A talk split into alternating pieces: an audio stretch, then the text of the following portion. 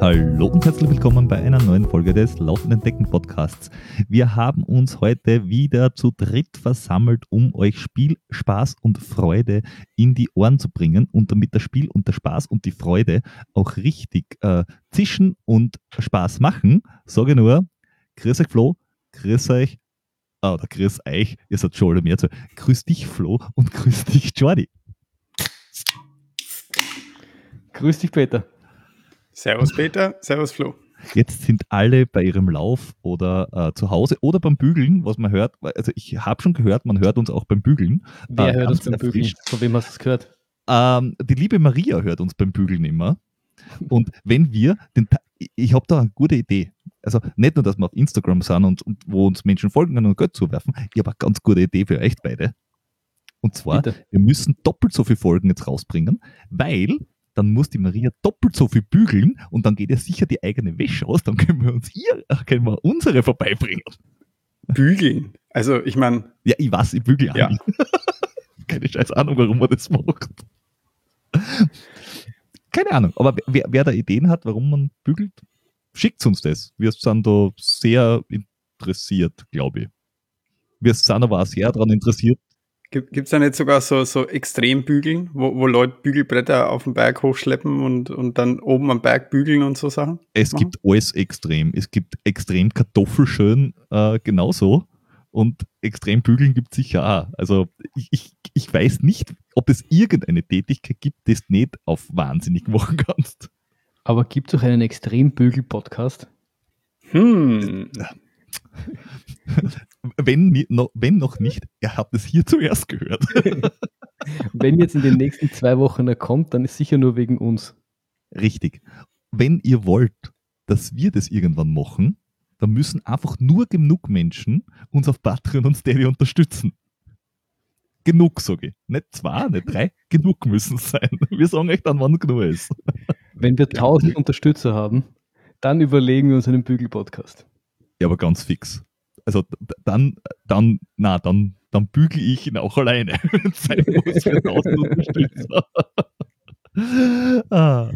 Ja, ähm, aber bis es soweit ist, Jetzt hat, jetzt hat der Flo schon äh, vorlauter Zahl rausgehauen. Jetzt, ja, ich, jetzt, ich wärme schon, mal- ich wärm schon mal das Eisen vor. ja, wachsel schon mal die Ski. Du kannst nachher bügeln. Sind wir sich ehrlich, wenn wir 1000 Zuschauer, äh, 1000 äh, Unterstützer haben, der, der, der, ungefragt mache ich dann Bügel-Podcast. Ungefragt. Ja. Der, der nennt sie dann, weiß ich nicht, bügelleicht oder knitterfrei. Nicht Nein, nein, du, musst, du, musst, du musst beim Credo bleiben. Das ist dann bügelnd entdecken. Bügeln den Decken. Bügeln. Ja, ja, Bügelnd entdeckt. ja. Okay. Klar. Aber bis es soweit ist, äh, würde ich sagen, bleiben wir bei den aktuellen Dingen, nämlich bei Sachen, die in der letzten Zeit passiert sind, äh, die uns ähm, zu, wie soll ich sagen, ein, ein Tränchen ins Auge gedrückt haben. Nämlich, dass der Grenzstaffellauf nach, ich glaube, der 35. Austragung geschrieben hat, das war die letzte Austragung. Und Gott sei Dank gab es offensichtlich einen Sturm der Entrüstung und der, der weinenden Augen. Ähm, das, da der Wolfgang hat uns das äh, gesagt, die Freiwillige Feuerwehr, die Gemeinde und noch irgendwer ähm, den Grenzstaffellauf weiterführen. Und Ende Juni 2024 geht es in die nächste Runde. Hört? Juhu. Mhm. Aber sagen wir sie ehrlich, ähm, die, den Sturm der Entrüstung, den haben ja wir auch mit zu verantworten, weil wir haben es ja mehr oder weniger in, in jeder zweiten Folge erwähnt, dass es den Grenzstaffellauf jetzt dann nicht mehr gibt und wie short es um den Grenzstaffellauf ist. Und ich finde, das können wir uns schon ein bisschen auf die laufenden Deckenfahnen schreiben, Ja, dass wir ja. da unseren kleinen Anteil am nächsten Grenzstaffellauf haben. Und für alle, die sich nicht sicher sind, meldet sich einfach an beim nächsten Mal, weil man weiß ja nie, wie lang sowas geht. Auch wenn es eine Tradition Genau. ist. Also immer schauen, dass das Zeug ausverkauft ist. Jeder Lauf kann der letzte Grenzstaffellauf sein. Richtig, das Ja. ist wie mit den Weihnachten mit der Oma. Und ich habe extra Oma gesagt. Ja? Das sagt man nämlich da beim nörd nördlichen Nachbarn. Das sind die mit der Tunke. Sorry, ähm, ich jetzt nicht angesprochen. Wer, wer's, wer soll das sein? oh, ich weiß es nicht. Sind es die, sind es die gleichen, die Kaffee sagen? Richtig. Und Fisch und Fleisch. Komisch. Nur komisch. ah, ja. ähm, bevor wir uns hier noch weiter hineinreden und, und, und theatern, äh, will, will ich jemand anderen äh, erwähnt haben, die jetzt da, wenn sie eine Oma wäre, würde ich keine blöden Witze über sie machen, weil sie würde in Grund und Boden laufen und zwar jeden Tag. Nämlich äh, die äh, Courtney Dowalter, die neulich ähm, den Wachau 100 Meiler der Welt gewonnen hat, also den Western States, weil der geht ja netto ab bergo. Äh, und dann hat sie was Schwereres ausgesucht und hat den Hard Rock auch noch gewonnen und hat beide Male den äh, Course Record quasi geschreddet. Und hat sich gedacht, der Sommer ist noch lang, da hauen wir noch in, in UTMB hinten drauf, schauen wir mal. Und ich, ganz ehrlich, wenn sie einen halbwegs normalen Tag hat, macht sie es triple full. Man muss aber sagen, für sie ist das ja quasi, sie macht ja dazwischen eine lange Pause, weil Ha- Hard Rock und äh, UTMB sind was sechs Wochen auseinander. Das sind ja, also da kannst du normalerweise noch, äh, noch 200 Meilen einstreuen. Das heißt, aus ihrer Sicht geht das eh relativ konservativ an. Oder? fair. ja, fair. Vielleicht, man muss schauen, vielleicht macht sie dazwischen eh noch irgendwann einen Lauf. Aber hat sie nicht, hat sie beim So. UTMB auch den äh, äh, Course Record? Yes, Weiß hat sie. nicht. Ja, Weißt sie. du auch, wo der liegt? So aus dem, aus dem Kopf heraus?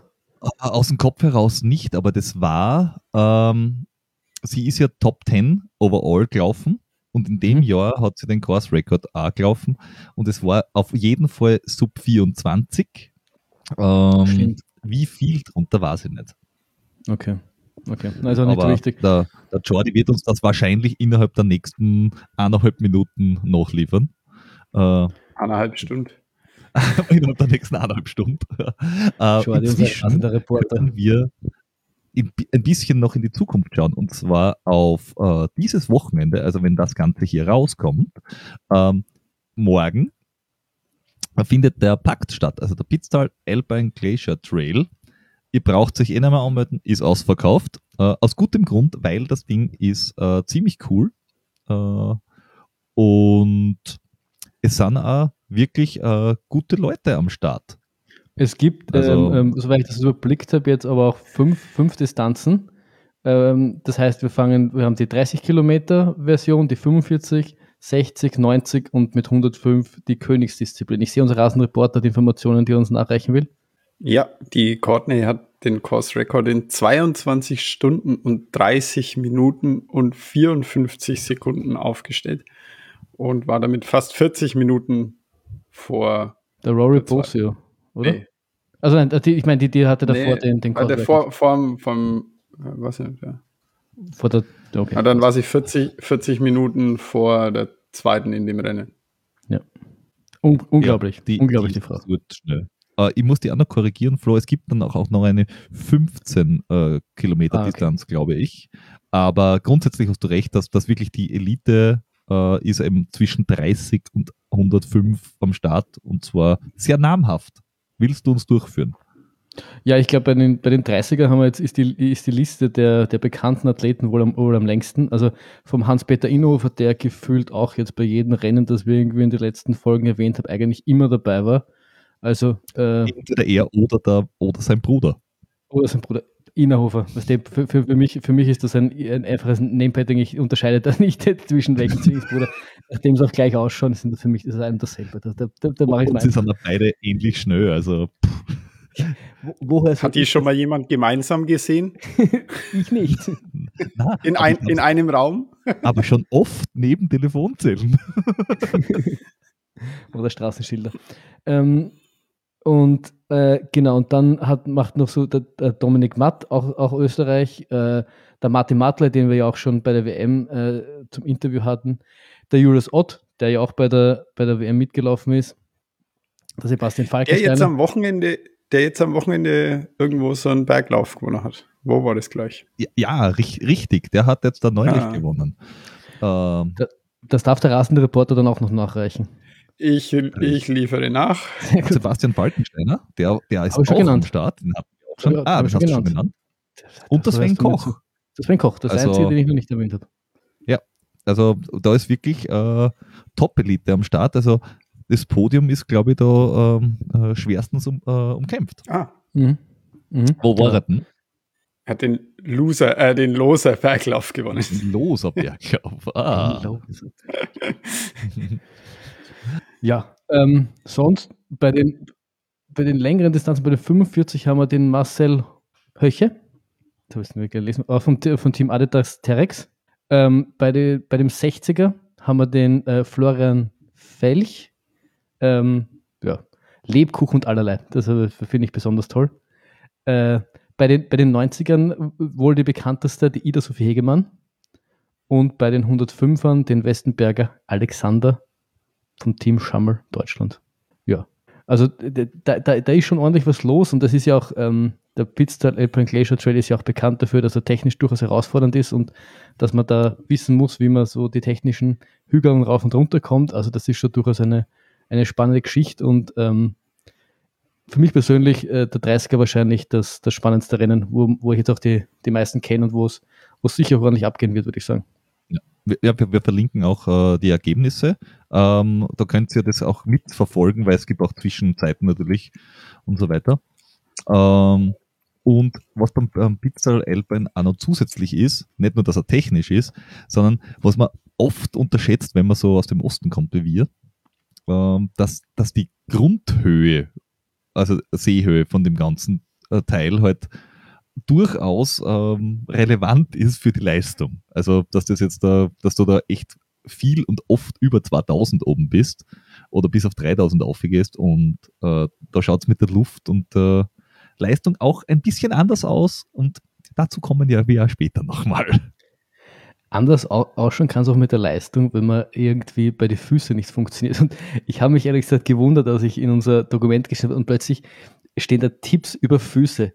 Peter, warum willst du uns unbedingt Tipps geben, wie man mit den Füßen umgeht? Weil, weil ich glaube, es ist echt wichtig, dass wir alle entspannte, wohlriechende und hübsche Füße haben. Blödsinn. Warum wirklich? Jordi war das, glaube Ja, ich. ich, ich, ja, ich, ich glaube, ich, ich weiß es, ja. Okay. Weil, weil der, der Peter einfach weiß, wie wichtig die Füße beim Laufen sind. Ja. Es gibt ja quasi nichts Wichtigeres als die Füße beim, beim Laufen. Und deswegen ist es sehr wichtig, dass man die in Schuss hält. Ja, ich würde den Darm auch noch mit dazu nehmen, aber grundsätzlich Füße ganz weit vorn.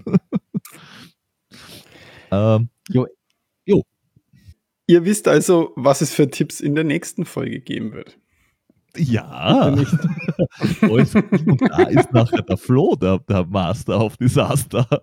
Ich So will jetzt schaut's nicht, ja. ich will jetzt nicht den, den laufenden Decken-Tipp des Tages irgendwie ins Leben rufen und dann kommt der Peter jedes Mal mit Ding zum Plätzchen daher. Bitte nicht, du musst das nicht an.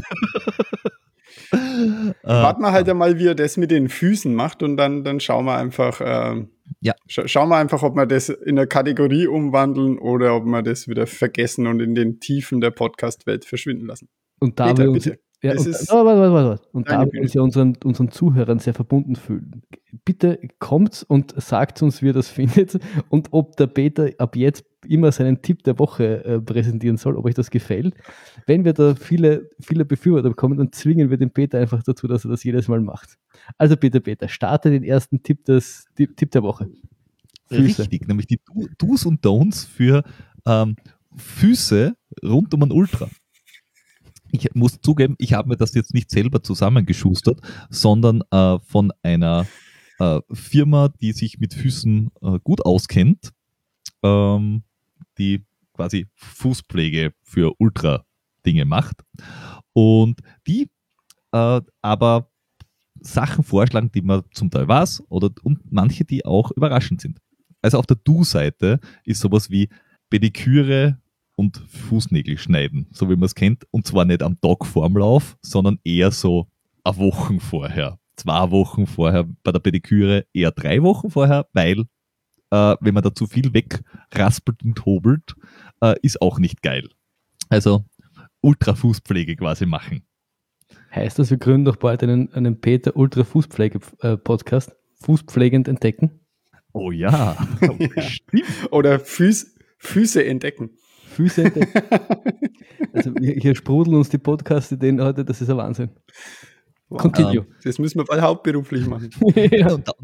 Dann ein paar Dinge, äh, die mir jetzt gar nicht so bewusst waren. Ich meine, das eine ist naheliegend, dass wenn du äh, sehr exzessiv schweißelst am Fuß, dann solltest du sowieso ähm, äh, Hilfe suchen, weil deine Sozialkontakte gefährdet sind.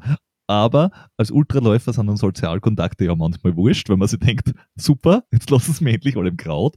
Nur äh, viel Schweiß in Schuhen ist beim Ultralaufen nicht geil, deswegen äh, sollte man da zu einem Spezialisten gehen. Dann zwei Dinge, die mich ein bisschen überrascht haben. Erstens, äh, Füße mit, mit Feuchtigkeitscreme einschmieren. Soweit so okay.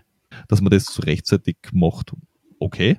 Aber, dass man mit Zitronensaft äh, die Füße härten kann. Also das wusste ich nicht. Finde ich aber als Tipp ganz geil. Äh, vor allem für Menschen, die halt ganz schnell Blasen kriegen, offenbar. Und riecht dann wahrscheinlich auch sehr frisch. Äh, ja, ist, statt Schweißeln hast du nachher Zitronen. Das ist, das ist wahrscheinlich so, wie, wie wenn du äh, so einen, also einen Zitronenklostein nimmst, statt wenn es das aufverdruckt in Wien. Statt dass es ekelhaft riecht, riecht es dann halt toll und frisch. Ja, da, da gleiten wir jetzt schon zu, ein bisschen zu sehr in den Tipp der nächsten Folge. Ähm, dann, ähm, dass man natürlich schauen muss, Schuh muss passen zum, wie man läuft und die Sohlen auch. Manchmal helfen da auch wirklich so angepasste äh, Fußeinlegesohlen. Äh, und ganz wichtig, wenn du bis jetzt keine Probleme mit Füßen gehabt hast, änder nichts. Behalte alles bei. Dann machst du es für dich richtig. Also lass davon keinen, auch nicht von uns, irgendwas einreden. Außer, dass du uns unterstützt. Aber wenn es um Füße geht, nicht. Äh, auf der Don't-Seite, ganz lustig, ähm, du solltest keine ungetesteten Schuhe tragen. Ja? Also nicht machen. Ähm, nimm keine wasserfesten Schuhe, weil sonst da hast du das Problem mit äh, viel Flüssigkeit äh, im Schuh. Das ist irgendwie nicht geil. Und wenn du die Möglichkeit hast und du Blasen hast während dem Rennen, geh zur Aid Station und mach's nicht selber mit, weiß ich nicht, Tannennadeln, das Aufstechen, sondern lass es jemand machen, der das gescheit kann. Die, bei den Labestationen, wenn's, vor allem wenn es längere oder größere Rennen sind, da ist meistens irgendwo ein Sani und die können das. Äh, also nicht, nicht selber äh, Dinge tun. Und dann äh, soll man keine, ich weiß nicht, was das auf Deutsch heißt. Was heißt das? Das heißt Deutsch? das gleiche auf Deutsch. Ich denke, schön. dass das diese, ich denke, dass das diese ähm, Blasenpflaster sind, diese Compete-Blasenpflaster. Okay. Ich verstehe allerdings Ach. nicht ganz, warum man die nicht verwenden soll. Das verstehe ich auch nicht. Ich glaube eher, dass sie meinen wasserfeste Pflaster. Ja, aber da steht ja Use. Ja man soll sie verwenden. Nein, da steht ja nicht. not also, recommended. Ah ja, it's not to. Ja. Äh, deswegen, äh, also wenn irgendjemand weiß, warum man das nicht tun soll, möge er uns es uns sagen. Wir sind da sehr dankbar dafür. Ähm, weil das wundert mich auch, weil gerade diese Blasenpflaster sind eigentlich dafür da, dass man es dort hinklebt. Aber ja. Einen Punkt, den ich auch wirklich merkwürdig finde, ist unter den Don't Do's, it is not recommended to use untested shoes during your training. Untested shoes im, shoes im Prinzip verstehe ich, aber wie kann ich, also das heißt, ich kann mir nie wieder neue Schuhe kaufen. Wenn ich die nicht im Training Schuhe. benutzen darf, wann kann ich die dann benutzen? Soll ich, also das, das, im Rennen verstehe ich das, aber, aber wo, wo soll ich sonst benutzen als im Training? So, wie, wie finde ich sonst Nein, heraus? Ich glaube, dass du solltest das nicht äh, ähm, bei überlangen Trainingsläufen gleich einmal am Anfang ausprobieren, sondern einmal langsam aufbauen, so wie man das halt kennt, dass man sagt, okay, wenn du eine neue Schuhe hast, dann einmal bei einem kurzen Lauf ausprobieren, funktioniert alles, dann haben wir einen längeren Lauf und erst beim dritten, vierten Lauf gehst her und machst noch eine lange Distanz. Und auf keinen Fall Schuhe testen im Wettkampf. Blöde. Das steht aber so nicht da. Tja, so ist das aber. Aber Ja, soweit der Tipp. damit uns das nicht passiert oder beziehungsweise damit euch das nicht passiert, haben wir natürlich Schuhe getestet, damit ihr aus, di- aus diesen äh, Tests profitieren könnt. Und Jordi, ja, rasender Reporter. Ja, ja, äh, Hydrokolloidpflaster äh, sind tatsächlich Compete, äh, Blasenpflaster und ähnliche. Und ich vermute, dass es darum geht, dass die äh, eine extra feuchte Umgebung schaffen. Ähm, durch diese Hydrokolloidpartikel, die da drin sind, die saugen die Flüssigkeit auf und schauen, dass das alles da, da bleibt und dass es schön feucht ist. Und ich glaube, das ist extra doof, gerade während dem Rennen. Nach dem Rennen top, während dem Okay. Rennen flop. Ah, Okay. Me meine, me meine Vermutung. Du, du, du bist da der, der, der, der, äh, Tech Chemiker. Ja, Experte für EOS quasi. Ja, dein Beruf ist dem am nächsten, von daher müssen wir dir einfach glauben. Ja, das stimmt. Richtig. Jetzt hast du mir natürlich meine, Falls ihr, falls ihr einen Blödsinn, Entschuldigung, falls ihr einen Blödsinn geredet habt, äh, dann, dann korrigiert uns natürlich gerne in den, in irgendwelchen Kommentaren, E-Mails oder sonst irgendwas. Yes, bitte darum. Und äh, Flo, du wolltest was erzählen. Jetzt hast du mir natürlich meinen wunderbaren Übergang versaut. Ähm, aber wir kommen einfach jetzt dann relativ hart zu den äh, Reviews. Wir haben nämlich wieder zwei Schuhe testen dürfen. Ähm, wir haben diesmal im Gepäck ähm, zum ersten den äh, Innovate Rocklight 275 in der zweiten Version. Mit dem wollen wir dann gleich anfangen. Also, Peter, magst du mal einfach, was waren deine ersten Eindrücke, als du in diesen Schuh geschlüpft bist? Meine ersten Eindrücke zu dem Schuh war äh, noch vorm Reinschlüpfen. Ich habe den Schuh ausgepackt, habe mir angeschaut, mir gedacht, erstens, die Farbe knallt, weil es ist ein sehr leuchtendes Blau. Ähm, eben in Blau, Blau äh, testen dürfen. Und er, er hat so ein bisschen die Form von einem Fußballschuh in meinen Augen. Also er, er hat so äh, äh, ja, äh, eine, eine ganz spezielle Form. Es ist nicht positiv oder negativ, sondern er schaut anders aus wie viele andere Trailschuhe. Ähm, bin dann reingeschlüpft, haben wir zuerst gedacht, na, schauen wir mal, äh, ob, ob diese Form irgendwas ausmacht. Na, fühlt sie äh, ganz geil an. Also genug Platz, äh, überhaupt nicht, nicht ungut. Bei der Schnürung muss man ein bisschen aufpassen, dass man sie unten nicht zu eng macht. Bin ich, bin ich auf die Idee gekommen, äh, weil ich habe es ganz normal, wie man es halt kennt, oben relativ fest gemacht und diese Schuhbänder, die da drinnen sind, die ziehen es unten auch gut fest. Und habe ihn dann bei zwei kurzen Laufen äh, verwendet und dann bei einem, ich glaube, 40er oder 45er auch noch. Und durchaus im alpineren Gelände, das Ding hält, ist auch Forststraßen geeignet äh, und ich bin doch sehr zufrieden damit. Er ist allerdings nicht, wie man es von Innovate vielleicht vermutet, weil es halt oft so war. Die sind ja oft mit, mit Null-Sprengung unterwegs. Und das ist der nicht. Also der hat 6 mm Sprengung. Und hat ähm, sie ein bisschen geändert, was ich so mitgekriegt habe von der ersten auf die zweite Version. Aber wie hast du ihn in, in Erinnerung? Also ich habe in Erinnerung als ein Schuh, der, der mir grundsätzlich Spaß gemacht hat, zu dem ich dann eigentlich, nachdem ich ihn die erste Mal angehabt habe, äh, äh, wenn es in den Wald ging, eigentlich liebend gern zugegriffen habe.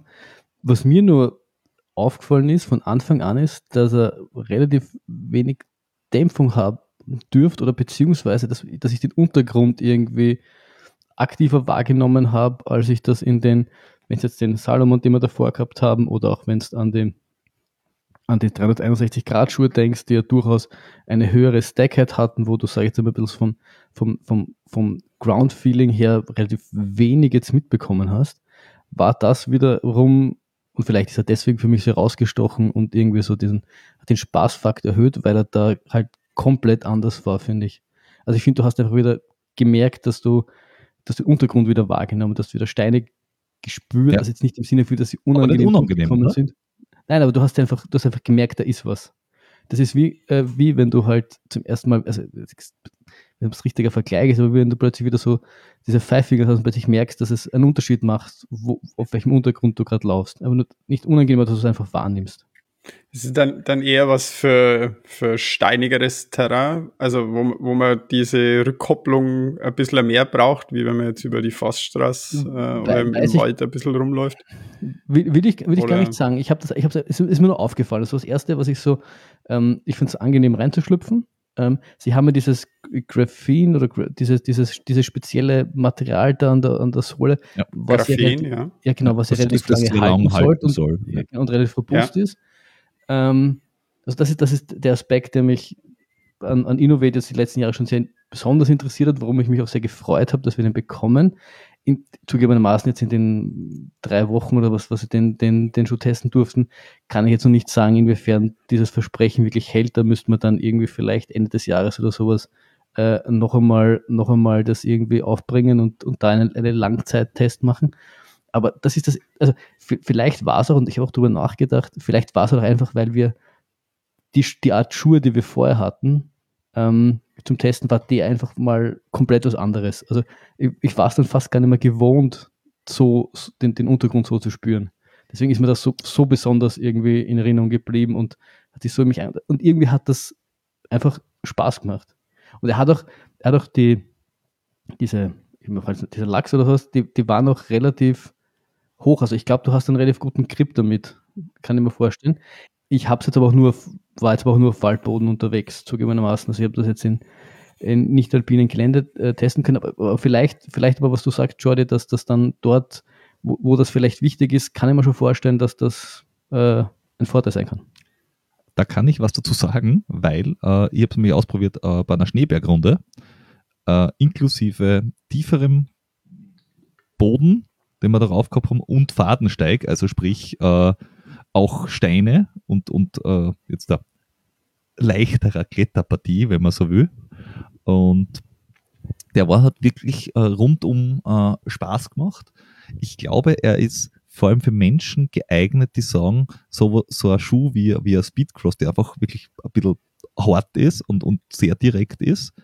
Wenn ich den ein bisschen breiter haben will und ein bisschen mehr ähm, Cushy, dann ist das der richtige Schuh. Also der ist äh, sicher für technisches Gelände gemacht.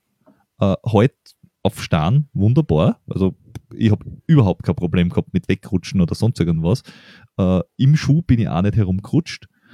Du, also wenn, wenn dir manche Schuhleisten zu eng sind, ist der, glaube ich, dann auch genau richtig. Also hat wirklich Spaß gemacht und ich, ich, ich greife auch, auch gerne äh, hin und ich habe jetzt dann 100 x Kilometer wahrscheinlich drauf auf dem Schuh. Ja. Also ist, ist gut halt, und schaut aus wie am er, ersten Tag. Ja, das, das, das auch. Er wirkt halt jetzt wie ein, wie ein Trail-Schuh. Wenn ich jetzt äh, das mit dem, mit dem Salomon vergleiche, den wir, den wir vorher gehabt haben, das ist so ein bisschen der, der Door-to-Trail, dann ist das eher schon so der Trail-Schuh, der, wo ich dann teilweise auch so ein bisschen ein schlechtes Gewissen gehabt habe, dass ich ihn nur auf, auf, auf Waldboden und quasi auf Weg hin zum Wald benutzt habe. Also ich glaube ich glaub schon, wie der Peter sagt, dass der, dass der durchaus ins alpine Gelände will und, und dort auch irgendwie mehr hingehört. Wenn es jetzt aber jetzt der, der, der, einzige Schuh, den man sich irgendwie leisten will oder sowas, ich glaube, der, der tut es auch im Waldboden, gerade dann, wenn es ähm, gatschiger wird und wenn vielleicht dann so Spätherbst, Anfang Winter, wenn, wenn Rutschigkeit aufgrund matschigen Untergrund eine Rolle spielt, da glaube ich, äh, da zeigt er dann wirklich seine, seine Stärken, kann ich mir vorstellen. Ja. Haben wir jetzt aktuell nicht gehabt, weil wir, jetzt haben wir Sommer, aber, aber da kann ich mir wirklich vorstellen, dass er dann äh, seine Stärken ausspielt. Und, und wenn das wirklich so stimmt, und das, das können wir uns ja aufschreiben, dass der wirklich so lange hält und dass auch das, ähm, der Gummi so lange hält, dann, dann ist er, glaube ich, so dass sein, sein Alleinstellungsmerkmal, wo er dann wirklich ähm, gegenüber den anderen zeigt, was er kann. Ja, ich muss nur eins korrigieren, es sind nicht 6 mm, sondern 8 mm Sprengung. Äh, 6 mm ist die Stollentiefe. Also da 6 mm Stollentiefe merkt man schon, der ist durchaus für, für Gatsch und so weiter gemacht. Also sprich für die, ganzen, für die ganze Crosslaufsaison zum Beispiel äh, wäre der Schuh da. Er ist allerdings äh, nicht der leichteste. Also wenn man sagt, nein, ich kann keinen Schuh über 300 Gramm laufen, dann schwierig, aber ganz ehrlich, das wird's äh, nicht ausmachen. Er hat zwar laut, laut Angabe 275 Gramm, aber das ist halt immer kleinere Größe. Da muss man halt ja. äh, schauen. Und ich meine, und ich meine, Innovate ist halt eine, eine englische oder britische ähm, ähm, Schuhmarke. Und äh, das ist schon so im klassischen Fell, also dieses Fell Racing, dort, dort sehe ich ihn auch verortet und dort glaube ich, also so ein bisschen aus der Historie raus oder für, für diese Art von, von Läufen ist er durchaus äh, gemacht. Und ich glaube, das ist das, wo er dann wirklich, wirklich stark ist. Also Richtung Herbst heraus, glaube ich, ist der, ist der sicher ähm, äh, ganz oben in den Top 3 von Schuhen, die ich im Herbst laufen wollen würde, wenn es dann ein bisschen gatschiger ist. Eine andere Marke, äh, die man eigentlich eher vom rougheren Gelände kennt und man sich denkt, ah, wenn ich diesen Namen höre, dann bin ich direkt auf, ja, auf Star, auf Eis, auf was Gott was unterwegs, äh, war die Marke Eisbug und von denen haben wir auch Schuhe testen dürfen. Und das waren dann Straßenschuhe. Das, ich muss sagen, das, das hat mich so, so überrascht, weil äh, du hast irgendwann geschrieben, also du hast ja Eis, also wir haben irgendwie Kontakt mit Eisberg gehabt und dann hat es irgendwie heißt, wir bekommen Schuhe und wir hatten ja bis jetzt eigentlich nur, nur Trailschuhe quasi exklusiv im Angebot und ich habe halt ähnlich über Innovate halt mit, mit, mit äh, Riesenlachs gerechnet und halt irgendwie mich auf einen Trail-Treter eingestellt und du hast sie mir irgendwie gegeben, ich mache sie auf und denke mal, das schaut aber nicht aus wie ein Trailschuh. Das ist ein Straßenschuh. Eisberg macht Straßenschuhe. Ja, ich war auch sehr verwirrt. Ähm, und sie schauen aus wie typische Trainer, also wirklich so äh, Everyday Grundlagen-Laufgeschichten. Äh, also nicht noch Racer oder so irgendwas. Es ist auch kein Carbon-Schuh, sondern es ist ein sehr kann man gleich dazu sagen, ein sehr, sehr nachhaltig produzierter Schuh, wo das Obermaterial aus recyceltem PET ist, äh, das Innenfutter aus recyceltem PET ist. Ähm, und es fühlt sich ganz ehrlich an wie ein Hausschlapfen. Und ich habe jetzt da sicher in den letzten fünf Wochen bin ich fast nur, wenn es um die Straßen gegangen ist, fast nur den Schuh gelaufen. Und er fühlt sich wirklich, er ist sehr, sehr cozy. Ich, ich mag ihn. Er ist, also ich habe nochmal, wir haben ja bis jetzt hauptsächlich äh, Trailschuhe getestet. Das heißt, der einzige wirkliche Straßenschuh, den wir jetzt getestet haben, war der, der Cloud Echo Boom 3. Das ist jetzt auch halt kein Everyday Trainer, den du halt ständig anhast und den du, den du halt irgendwie Dings.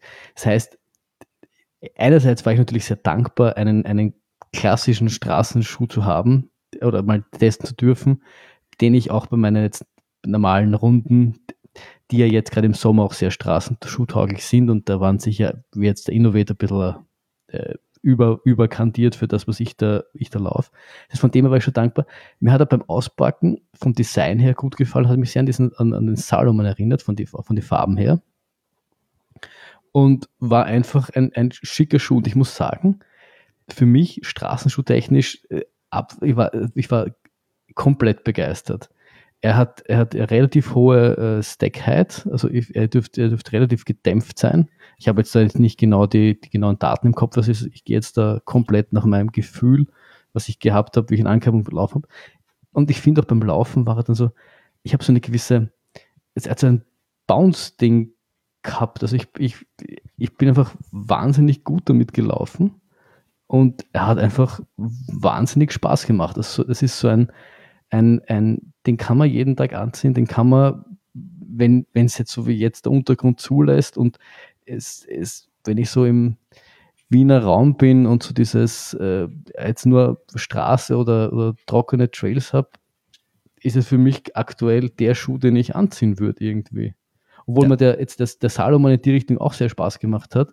Ähm, aber du hast es ja in der letzten Folge schon erwähnt und wir ziehen jetzt um und jetzt habe ich alle Schuhe irgendwie in Kisten packen müssen, damit wir äh, umziehen können. Aber damit ich halt dennoch äh, laufen kann, nehme ich mir einen Schuh raus, äh, den ich jetzt halt für diese ganze Umziehzeit irgendwo separat aufbewahre, damit ich zumindest, wenn ich laufen gehen will, laufen kann.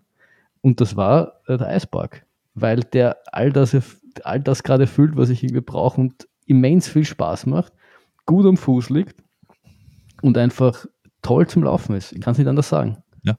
Na, wenn du, wenn du, ich glaube, das ist einer der, der, der Top-Schuhe, wenn du sagst, ich laufe äh, Runde in der Stadt, manchmal laufe ich auf, äh, auf, auf, auf, einen, auf einen Gravel, also auf einen Schotterweg äh, dahin.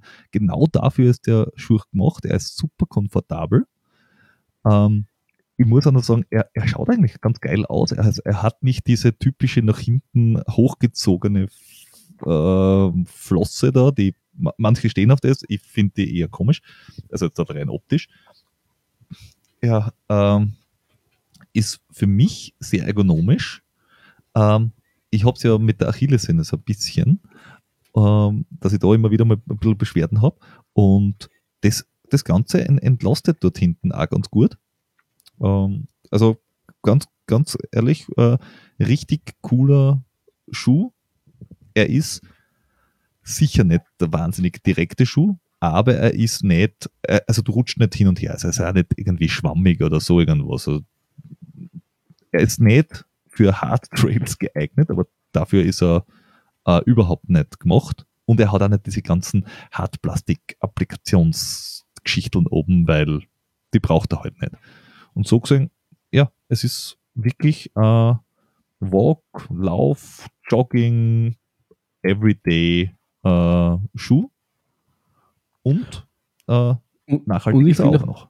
Ja, und ich finde auch ausgestattet mit einem äh, soliden Preis. Also für, für, wenn man sich das überlegt, in welcher Preisklasse die derzeitigen Schuhe so alle spielen, ist er mit den 160 Euro, wenn ich das jetzt richtig im Kopf habe, ähm, genau absolut fairen Preis dafür, dass er recycelbar ist, dafür, dass er äh, quasi so nachhaltig ist und jetzt auch Eispark ist jetzt, ich glaube, unter Trailläufer so kennt man das, aber ist jetzt eher so für, für, für ihre äh, äh auf, auf Eisschuhe bekannt oder für die aggressiven Schuhe, die halt einen sehr speziellen Anwendungszweck haben. Und das ist der erste Schuh, den ich persönlich wahrnehme, der da ein bisschen aus dem ausbricht und so ein bisschen für die Allgemeinheit da ist.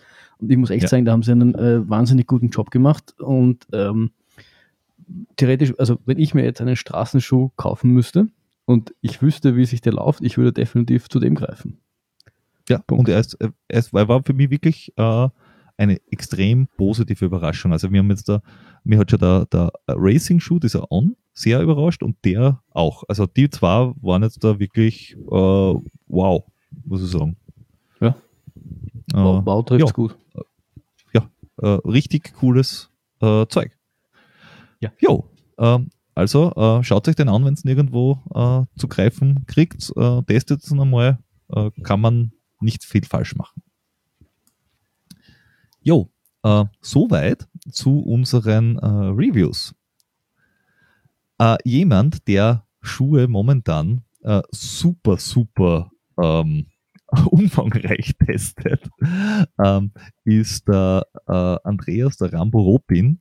Den hatten wir schon zweimal bei uns und der verbraucht momentan Schuhe im Akkord, weil er hat ein Projekt äh, jetzt ins Leben gerufen. Er will in 100 Tagen oder weniger einmal um die österreichische Grenze laufen. Und zwar nicht irgendwie, sondern wirklich der Grenze entlang und möglichst viele Grenzsteine ähm, quasi äh, sehen.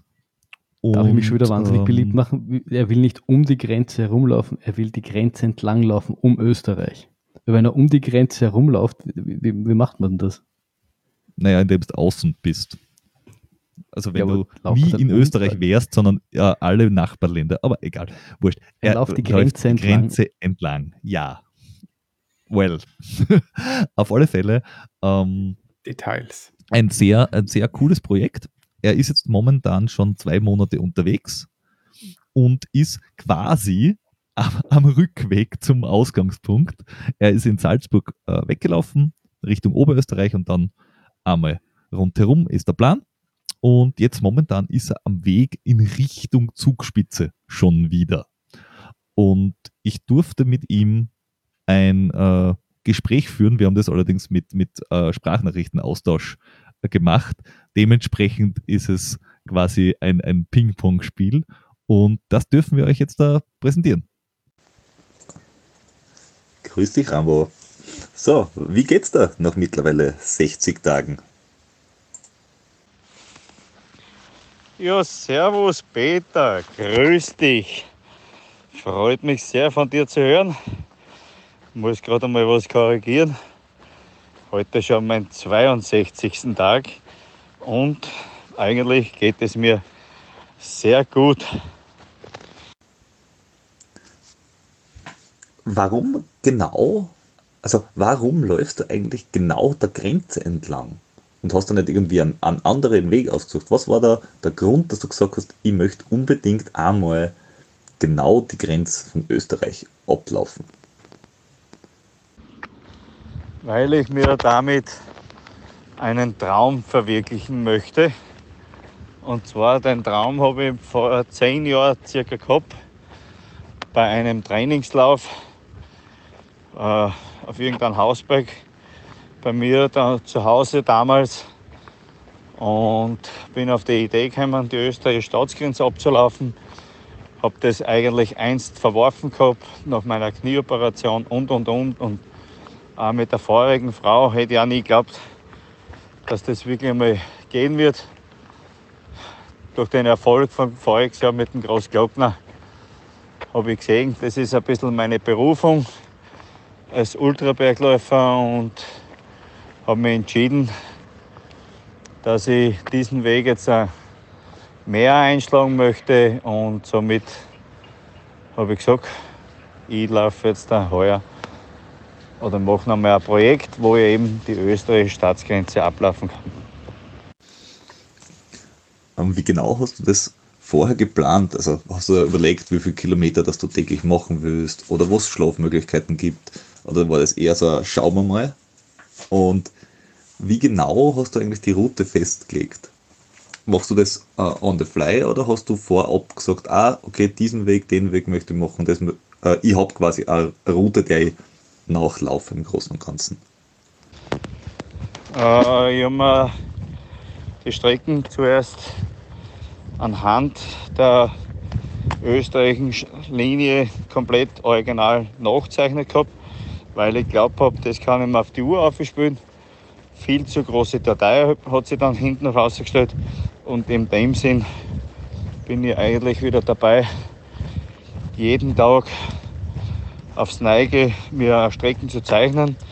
Beziehungsweise jetzt zum Schluss habe ich eigentlich schon fast eigentlich so gut wie alles fertig gezeichnet bis ins Ziel.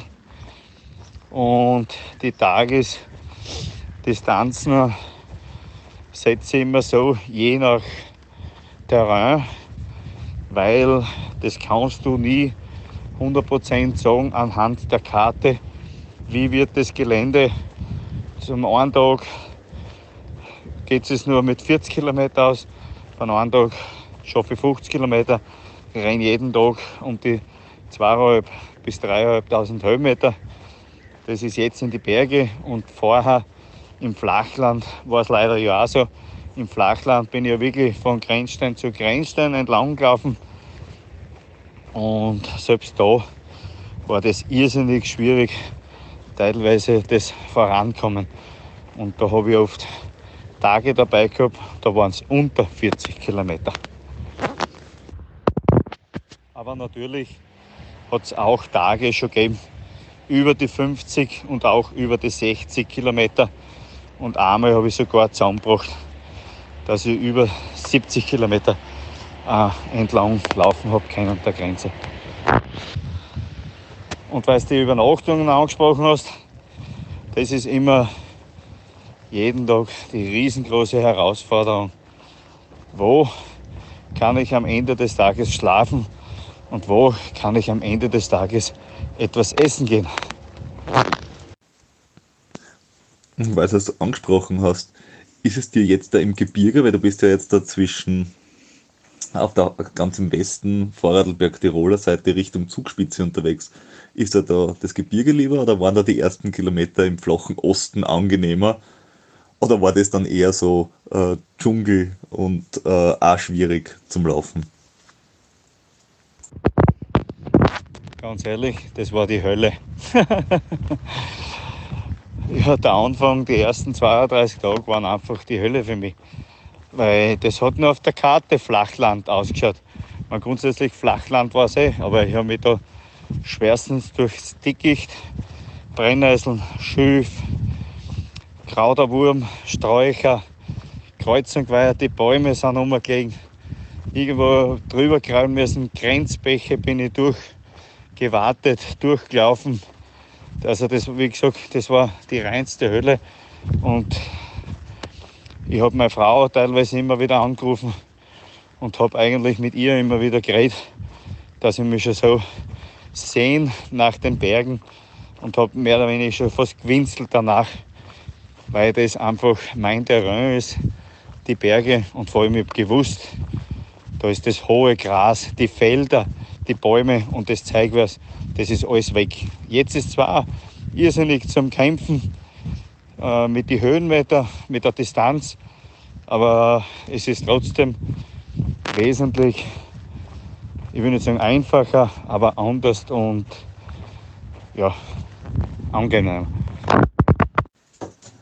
Das heißt, vom, vom Untergrund und vom Vorwärtskommen war der Anfang äh, das, das härteste bisher. War das grundsätzlich ein Kopf für dich bisher ist das härteste oder für den Körper? Wann war da, da die härteste Zeit, wo du wirklich gesagt hast, okay, da muss ich durch und ab einem gewissen Punkt hat sich dann vielleicht sogar irgendeine Routine eingestellt, dass du sagst, weiß nicht, nach 20 Tagen oder so, dass du sagst, okay, der Körper weiß einfach, jeden Tag kommt ungefähr das auf ihm zu und dann ist es wieder gut. Ja, grundsätzlich hast du schon recht. Es hat schon, es hat sich ein bisschen so eingespielt, aber es war trotzdem, es war einfach die Hölle, wenn du, ja, wenn du weißt, jeden Tag kommt die Scheiße, jeden Tag musst du durch die Felder, durch das Dickicht, durch die Brennnesseln, durch die Bäche, durch jeden Tag. Ich meine, das habe ich sowieso jetzt auch in die Berge nach wie vor noch nasse Füße. Und das ist halt schon reinste Horror. Und aber ganz am Anfang, die ersten 32 Tage, da habe ich ja sehr viel äh, mit Blasen zu kämpfen gehabt. Und das war wirklich jeden Tag so. Immer wieder neue Blasen. Und auch muskulär war das einfach sehr anstrengend. Wenn du, da hast du einen ganz anderen Schritt drauf Du musst die Füße wesentlich höher heben, ständig, wenn du gegen das Gras ankämpfst. Und das ist wirklich ein meterhohes Gras gewesen. Also das war teilweise größer als wie ich. Ich bin 1,66 und das ist so hoch gewachsen gewesen, dass ich da durchgestampft gewartet bin. Und das ist dann nicht so easy cheesy. Und dann, wie gesagt, dann kommen die Brennnesseln zweieinhalb Meter hohe Brennnesseln, gleich hoch wie das Schilf und alles solche Sachen. Und da habe ich teilweise mit, den, mit den Stöcken oder mit so einem Holzstock quasi, habe mich da teilweise vorankämpft und, und hin und her geschlagen, damit ich die Brennnesseln niedermetzen kann. Und ja, also das war definitiv das Schlimmste, was ich je in meinem Leben eigentlich durchgemacht habe. Und mental war ich da schwerstens am Sand. Also das war Wahnsinn, da habe ich extrem oft ans Aufgeben denkt, wenn nicht immer wieder mal da und da Höhepunkte waren, sei es Dreiländerecke oder von Salzburg zu Oberösterreich, quasi von Oberösterreich, Niederösterreich. Wenn du nicht die Bundesländer so erreichst, dann glaube ich, hätte ich bald einmal aufgeben, weil ich habe dann null Sinn dahinter mehr gesehen in dem Projekt selbst. Naja, diese, diese Sinn-Geschichte, äh, die muss man ja sowieso, glaube ich, sie jeden Tag wieder aufs Neue äh, vor Augen halten. Aber du hast vorher gesagt, am Anfang hast du sehr viel mit Blasen zu tun gehabt. Und das wäre direkt mal im Kopf herumgegangen. Also, dass es dort und da immer wieder zwickt äh, bei so einem Projekt, ist eh völlig klar. Und das ist bei dem Umfang gar nicht zu vermeiden. Aber hast du so gewisse Sollbruchstellen, was weiß ich, zum Beispiel, dass du sehr schnell Blasen kriegst oder dass du da einen Wolf laufst. Bei, bei, wenn es dauernd nass ist, dann ist es in trockene Füße, ist glaube ich sowieso was, was du das letzte Mal gesehen hast vor zweieinhalb Monaten. Äh, oder hast du irgendwelche Gelenke, die immer wieder blockieren? Hast du da gewisse Routinen, wo du sagst, okay, auf das, das, das und das muss ich aufpassen, weil das würde den Erfolg halt sofort aufs Spiel setzen? Ja, sicher, natürlich. Es gibt gewisse Stellen, so wie das linke Fußgelenk. Da habe ich bei der Fußschaufel, da ist eine Sehne. Wenn ich den jetzt ständig immer wieder bearbeite, massiere, mit Voltadol einschmiere, äh, macht man da immer wieder Probleme. Und das mache ich leider ab und zu verabsäumt man das halt ein bisschen, dass man das halt nicht tut. Oder zum Beispiel rechts, äh, beim rechts oberen, ich sage mal so im Genitalbereich, da rechts, da zwickt es mich ständig. Da muss ich auch ständig massieren und eine Sehne quasi da immer bearbeiten. Also ich bin ja eigentlich mit meinen Osteopathen immer in Verbindung. Der hat mir schon drei, vier Videos geschickt, wie dagegen wirken kann und was ich machen muss als massieren oder auf die Schmerzpunkte Punkte drucken. Zum Beispiel bei den Füßen habe ich zum Beispiel beim rechten Fuß der vorletzte kleine Zeh wird ständig taub, schmerzt extremst, wirklich links, beim linken Fuß ist es der mittlere Zeh, was taub wird, schmerzt extremst. Witzigerweise ist es aber nur hin und wieder und nicht jeden Tag. Und auch selbst wenn es gerade jetzt ist, nach einer Stunde hört es wieder auf und dann kann ich wieder laufen. Aber das kommt einfach aus heiterem Himmel und geht auch wieder aus heiterem Himmel.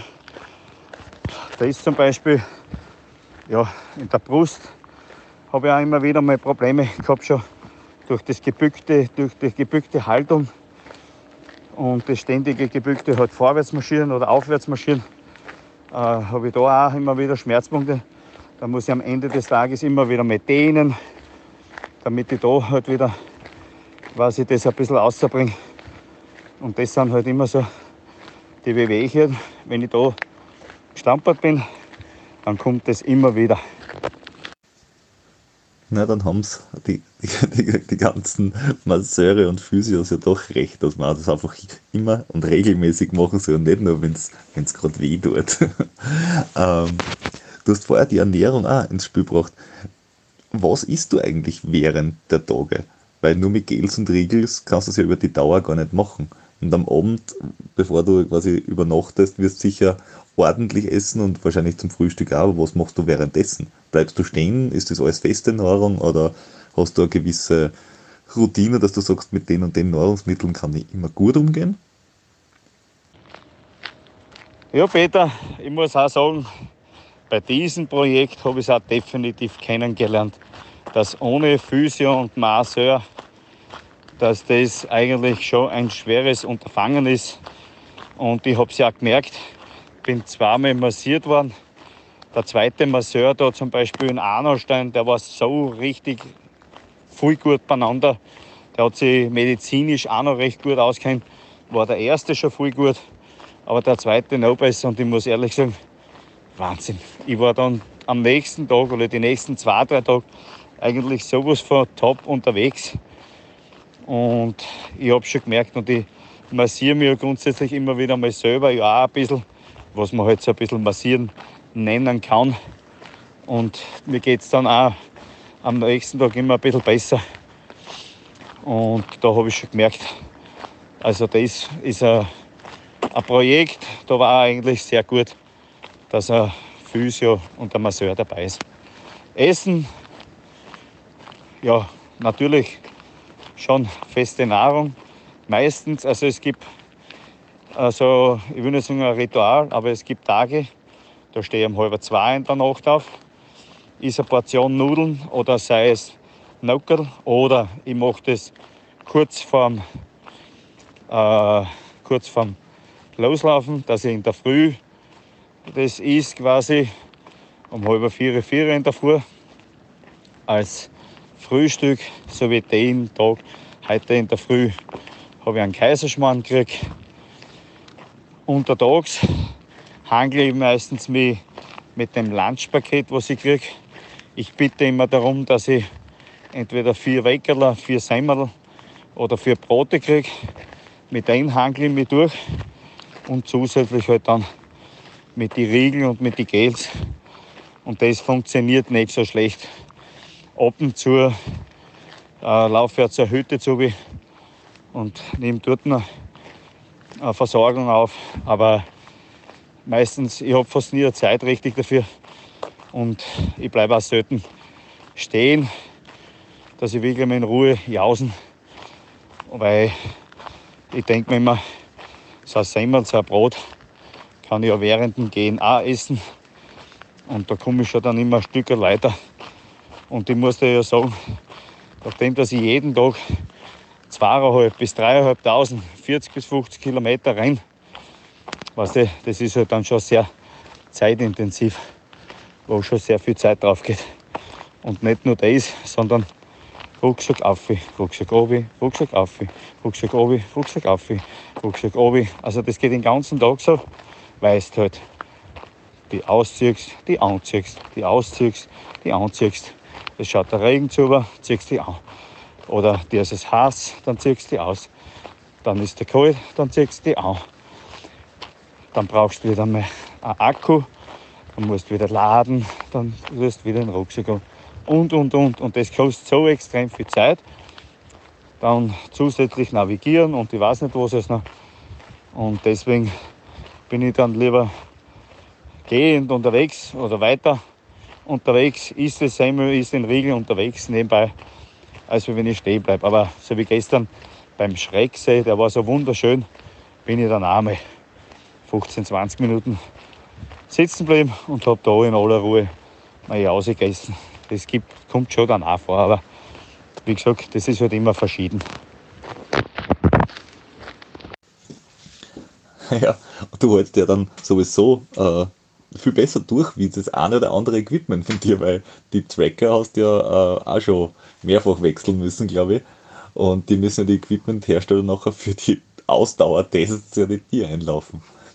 Aber gibt es jetzt da, weil du gesagt hast, Physio oder Masseur oder äh, Hütten und so weiter, gibt es irgendwie Möglichkeiten, dass man teilhat, äh, außer dass man dir am Tracker zuschaut, wo du gerade bist. Also gibt es die Möglichkeit, dass man die unterstützt oder dass man selber ein paar Kilometer mit dir läuft oder dass man irgendwo hinkommt und äh, dir, dir so irgendwie hilft. Also gibt es da irgendwie äh, Möglichkeiten und kann man die da irgendwie kontaktieren vorher, wenn man das machen will? Äh, ja, natürlich. Kann man mich ver verfolgen kann man vorbeikommen, kann man mir was vorbeibringen. Ich sage mir so, diejenigen, die es wirklich wollen, die schaffen das. Die hacken sich rein, die schauen am Live-Tracker, die kontaktieren mich. Es steht meine Telefonnummer, steht eigentlich im Facebook auch drinnen. Per WhatsApp kann man mich anschreiben und und und. Also da ist es eigentlich ist es normalerweise keine Schwierigkeit. Gestern hat mir da auf dem Geißeck hat mir einer abgefangen. Und der ist dann eigentlich die restliche Zeit bis ins Ziel ist er mit mir mitgelaufen. Oder sei es in Tirol äh, beim Brennerpass hat mich quasi eine Dame abgefangen. Die hat mir auch früh genug schon angefangen zum Kontaktieren.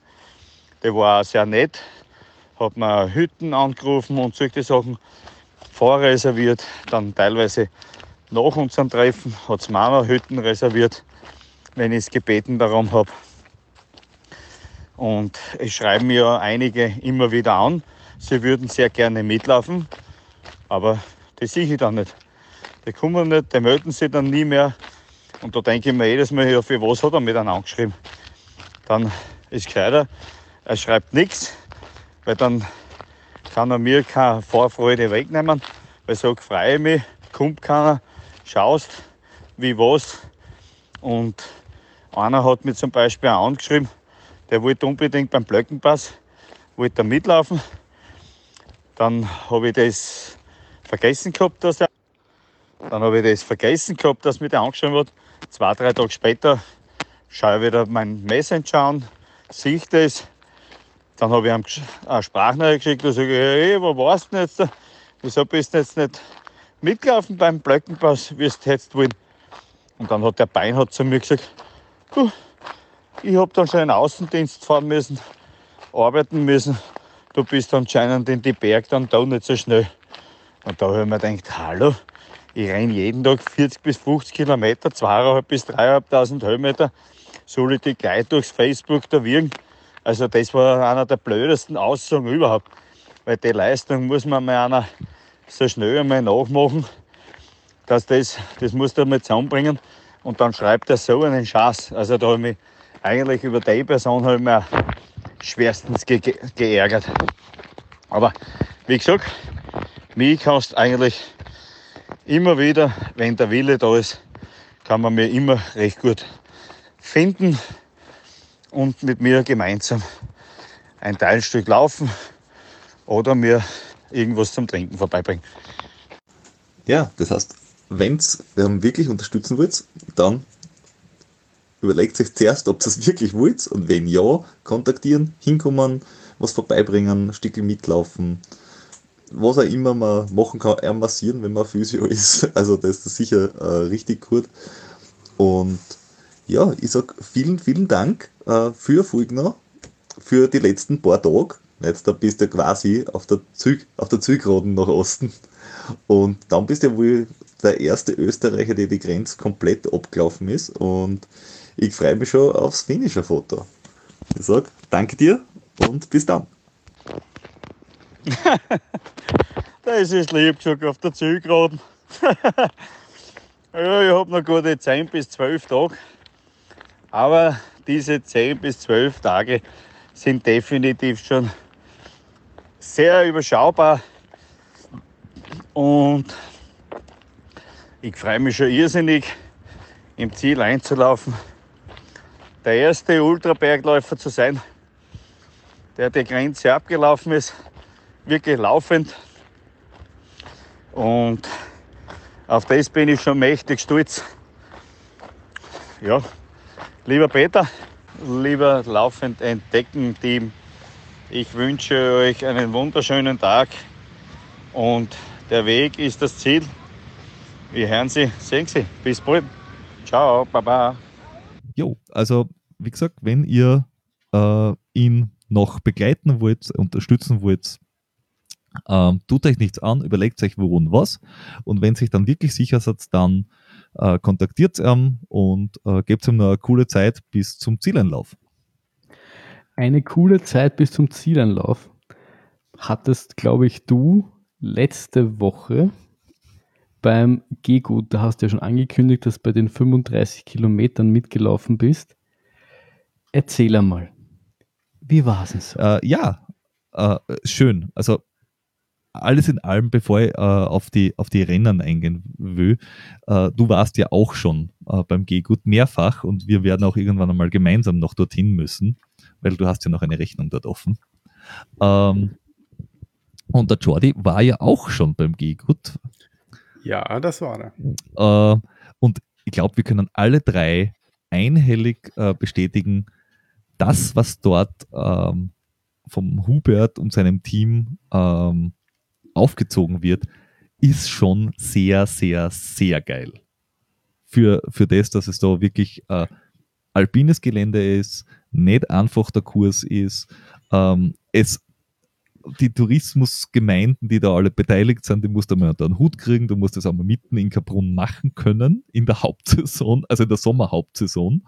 Also, er hat da bei, bei den ganzen Expo-Geschichten und so wirklich viele verschiedene Marken am Start, was nicht so üblich ist bei solchen äh, Veranstaltungen. Und ich glaube, von, von, von, von der Versorgung der Volunteers über die Läufer, über die ganze Betreuung rundherum, die Veranstaltung an sich ist schon mal cool und unterstützenswert und äh, wer es noch nicht gesehen hat, schaut sich das an, ist echt geil. Soweit zu allem rundherum. Und bei den Rennen selber. Kommen wir zu dir. Yes. Äh, Rennen selber, es gibt das Jahr hat es das erste Mal gegeben einen 16er, also einen Einsteiger-Trail. Und ich muss ehrlich sagen, ganz ehrlich, der Einsteiger-Trail war schon mal nicht schlecht. 16 Kilometer, 1000 Höhenmeter. Einsteiger-Trail. K. Ja, du hast auf 8 Kilometer mal 1000 aufgemacht und dann wieder runter. Äh, nächstes Jahr habe ich schon gehört, wollen sie ein bisschen äh, verlegen äh, in eine Schlucht hinein, äh, dort wo die 35er, also wo ich gelaufen bin, herauskommen, dort hinein. Das wird ein bisschen einsteigerfreundlicher werden sogar, weil ich glaube, da sind manche Einsteiger schon ra äh, ziemlich raufgeschnauft. ähm, ja. Und dann hat es den äh, 35er gegeben. Dann hat es äh, klassisch an, ich glaube 50 ist es, äh, von Karls nach, nach Kaprun. Dann ein 80er und den 110er. Wobei den 110er haben sie ein bisschen verlängert, glaube ich, weil Schlechtwetter war und deswegen mussten sie äh, eine Alternativroute machen und den erst, die ersten 20 oder 30 Kilometer sind nach der Straße gewesen, weil es einfach äh, nicht gegangen ist, weil, weil einfach mehrfach Gewitter war und im Gegensatz zu vielen anderen Veranstaltungen, die dann einfach kürzen um x Kilometer, ist es, glaube ich, in dem Fall länger geworden. Aber kann man mal machen. Flo, wir sind ja damals auch bei Regen losgelaufen, oder? Oder hat es gerade irgendwie aufgehört Ich glaube, zum, hat zum Regnen? Da war auf jeden Fall kurz vorm Start war Mordsgewitter und, Ja. und alles, kann mich nur erinnern, dass, dass da Riesensauwetter war. Ja, ihr das war wart aber äh, andersrum noch, oder? Also ihr wart noch auf der, Ja. auf, der, auf der anderen Reihenfolge, weil jetzt da haben sie es ja umgedreht, eben damit die Ja. Gewitter nicht so viel ausmachen und trotzdem war eben jetzt da der Start von Kaprun hoch äh, zum Kaprunner Törl und so weiter oder zur Rudolfshütte. Äh, Das war offenbar im Gewitter äh, nicht verantwortbar. Und dementsprechend äh, ja, haben sie das weggelassen. Gewitter hat ja bei dem Lauf schon äh, eine gewisse Tradition. Ich kann mich noch an kein Jahr Ja. erinnern, in dem der Lauf so stattfinden konnte, wie er sollte und dem nicht irgendwo ein Gewitterproblem war. Also Ja, ich, ich, ich Und trotzdem, trotzdem machen sie ihn halt immer an, an dem Wochenende. ja, also, Also ja, es ist wird schon, Es es ist halt schon so im, im Sommer dort. Ja, es wird schon seine Gründe haben und es, es wird wahrscheinlich auch nicht anders gehen und das ist halt, das ist halt alpines, alpines Gelände, ist halt so. Aber ich finde es halt lustig, weil äh, ich war bei der allerersten Austragung noch damals noch bei den, bin ich bei den 50 Kilometer gelaufen, da haben schon abbrochen wegen Gewitter. Und äh, wie gesagt, die Male, wo ich teilgenommen habe, die anderen Male, vielleicht habe ich irgendwas nicht, irgendwann nicht mitbekommen. Aber es hat immer Probleme mit dem Wetter gegeben. Ist halt so. Ja. Ähm, ich ich, ich würde äh, zuerst einmal ganz kurz durch die Ergebnisse rauschen und dann äh, finalisieren wir das Ganze mit dem, mit dem Lauf selbst von mir.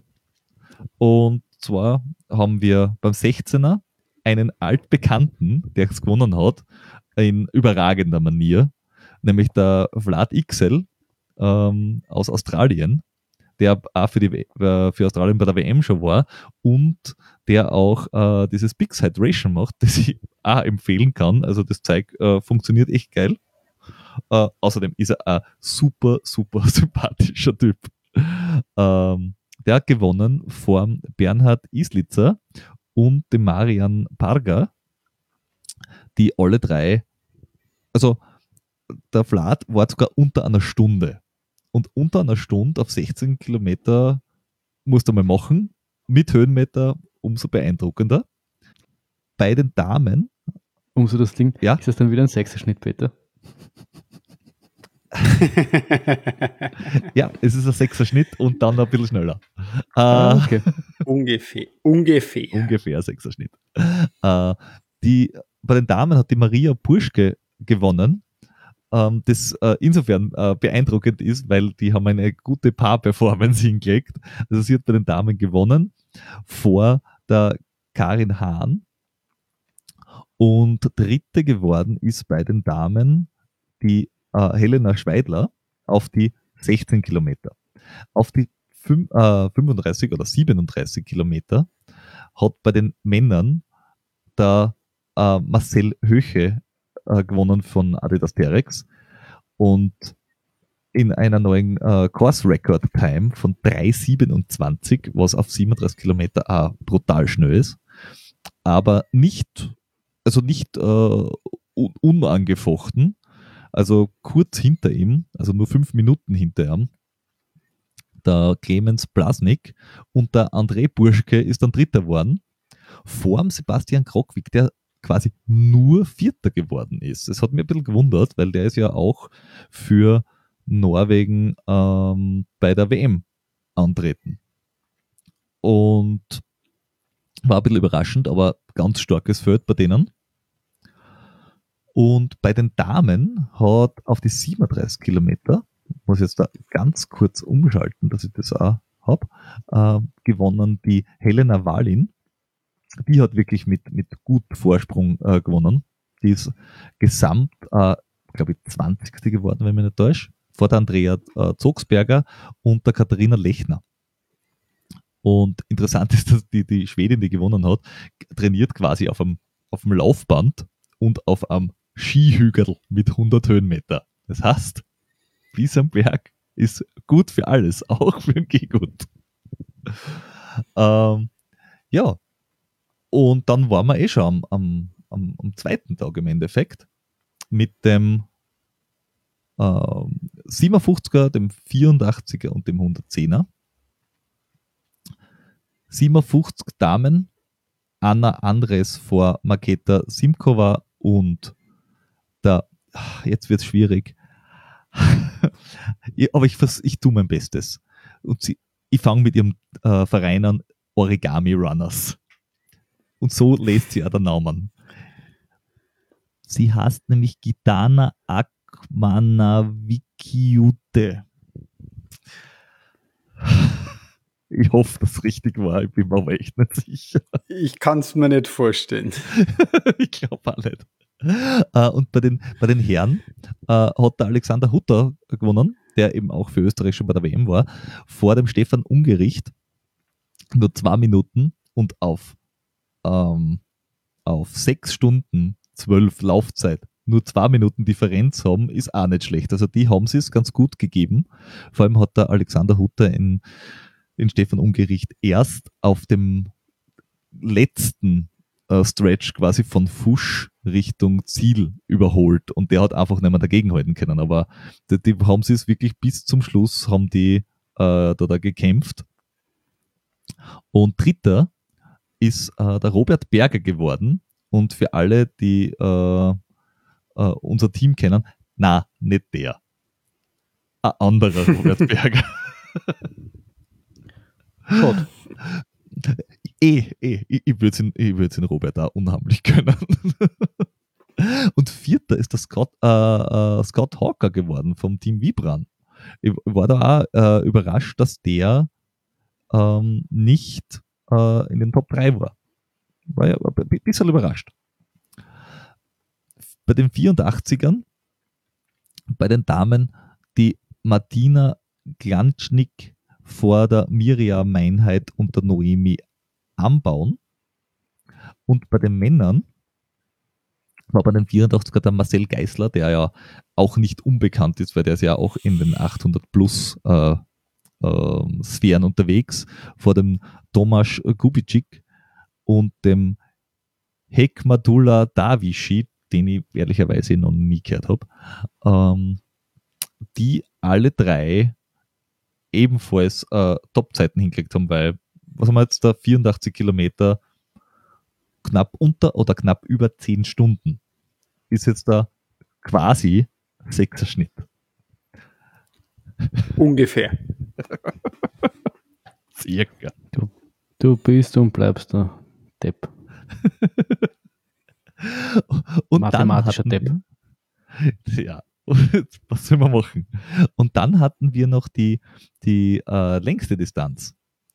Äh, bei den Damen hat die Kirsten Amutsgard Hindhammer gewonnen. Und zwar in einer brutal schnellen Zeit mit 16 Stunden. Das heißt, die hat 3 Stunden 30 Vorsprung gehabt auf die zweite, nämlich die Leonor Hasauer und die Eva äh, Scheibe, die dritte geworden ist. Und sie ist auch gesamt relativ äh, weit vorn gelandet mit dieser Zeit. Also wenn ich mir jetzt da nicht ganz täusche, äh, war sie gesamt also um die Top 20, aber ich schaue da jetzt da ganz schnell nach, damit ich keinen Blödsinn rede. Ähm, Die Courtney Dauwalter des Gehguts sozusagen. Falsch. Top 20. Sie war fünfte. Sag ich ja. Gesamt. Ich, Nämlich, ich, will, jetzt- äh, ich will jetzt auch nicht wieder der, den Klugscheißer spielen, aber auch als Fünfter ist man in den Top 20. ja, Stimmt schon. aber, aber Top 5 ist schon äh, beeindruckend. Ähm, Für das, dass du nie den Klugscheißer spielen willst, machst du das ziemlich oft. Also, Wann habe ich behauptet, dass ich nie den Klugscheißer spielen will? Das ist eine Lüge. Ich bin. Gerade gerade eben hast du es behauptet. Verstehst du Also, keine Ironie, guckt einfach zweimal bei irgendwas auf Retour, das sind nachher zweimal 30 Sekunden, dann hört es sich nochmal an. genau. Ähm, gewonnen hat bei den Herren der äh, Jordi Garnito Baus vor Matthias Deutschbauer und dem David Wörer. Und die ersten zwei waren in dem Fall auch nur vier Minuten auseinander, was bei einer Laufzeit von 14 Stunden 25 und 14, 29 gar nicht einmal so viel ist. Also muss man sagen, äh, es gab doch äh, durchaus äh, einen guten Fighter da immer bis zum Schluss. Und ich habe äh, etwas äh, verhaut. Und zwar die 84er bei den Damen. Gewonnen hat natürlich äh, die Claudia Rossecker in 10 Stunden 41. Und das war die einzige, die ins Ziel gekommen ist mit einem Aperol-Spritzer in der Hand. Also allein deshalb erwähnenswert. Ähm, sie hat That's the spirit. That's the Spirit, war der Maria Louise Müllhuber gewonnen. Und dann war die Mar äh, Martina äh, Glanznick. Ich habe da leider äh, die Altersgruppen äh, falsch angeklickt. So ist das. Nicht Jo, nur, dass du nicht rechnen Technik. kannst, jetzt kannst du auch nicht klicken. Es geht mit dir Richtig. bergab, das ist das Alter, Peter. Naja, Jetzt gehst du schon rapide halt auf die einfach- 50 zu. Ja, ja, Jetzt, jetzt ist vorbei mit dir. Ja, ja, ja. Wie- vorbei es äh, mit mir ist, sieht man auf dem Video, das wir äh, auf YouTube hochladen, jetzt dann nicht so, weil da ist relativ viel äh, abgebildet rund ums Rennen. Nur mein eigenes ist nicht drauf, weil da habe ich keine Zeit gehabt für den Spaß. Äh, aber schaut euch das an. Also wir haben so ein bisschen äh, Best of Gehgut zusammengestellt aus unserer Sicht. Also ni nicht, nicht der offizielle äh, Highlight-Film, sondern unser ganz eigener. Der Laufen entdecken Highlight-Film. Richtig. Jo, und 35er kann ich näher berichten. Soll ich? Nein. Bitte. Jetzt müsst ihr euch ein. Was machst du jetzt? Nein, ich habe mich nur interessiert, was machst du, wenn man jetzt Nein sagt. Weil ich meine, wir haben einen Podcast und der, der, der Titel heißt Gegot und dann fragst du, ob du über das berichten sollst. Das ist ein bisschen eine depperte Frage. Ich meine, Das ist die nächste Depperte. das ist die nächste depperte Frage. ein, un, ein unvergessenes Quote. Äh, ja, äh, Gehgut 35 äh, geht los am Enzinger Boden, geht hoch zur Rudolfshütte, hat dann ein kurzes äh, Bergabstück, geht dann hoch zum Kabrunner Törl. Da bist du dann ungefähr bei Kilometer, ich glaube, 12. Und ab dem Zeitpunkt geht es im Endeffekt runter. Du hast dann deine, ich glaube, 1350 Höhenmeter von 1500 hast du zu dem Zeitpunkt schon erledigt. Und dann ist im Endeffekt Downhill angesagt. Und wie wir wissen, von gerade eben, äh, schnellste Zeit 3,27. Nicht ohne. Du startest auf, ich habe keine Ahnung, 1300, 1400 Höhenmeter oben schon ähm, beim Enzinger Boden. Und es geht vom Start weg. Das erste, was du siehst, nach 20 Meter, ist ein Forststraßenanstieg mit, naja, lass es 15 bis 18 Prozent sein.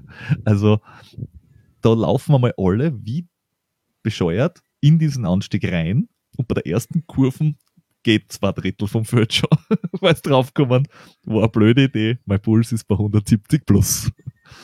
Und zu dem Zeitpunkt siehst du auch direkt bis zur dritten Kurven rauf, wer sich die ersten fünf Plätze ausmachen will, weil die laufen immer noch. Und das war das letzte Mal, dass du das gesehen hast, weil dann sind sie weg. Und mir gedacht, okay, 4 Stunden 30 wäre halt schon schön zu laufen, was jetzt da eh durchaus ambitioniert ist. Es, ein Sechser-Schnitt ist ungefähr. Richtig, es ist ungefähr ein Sechser-Schnitt. Oh, Alter.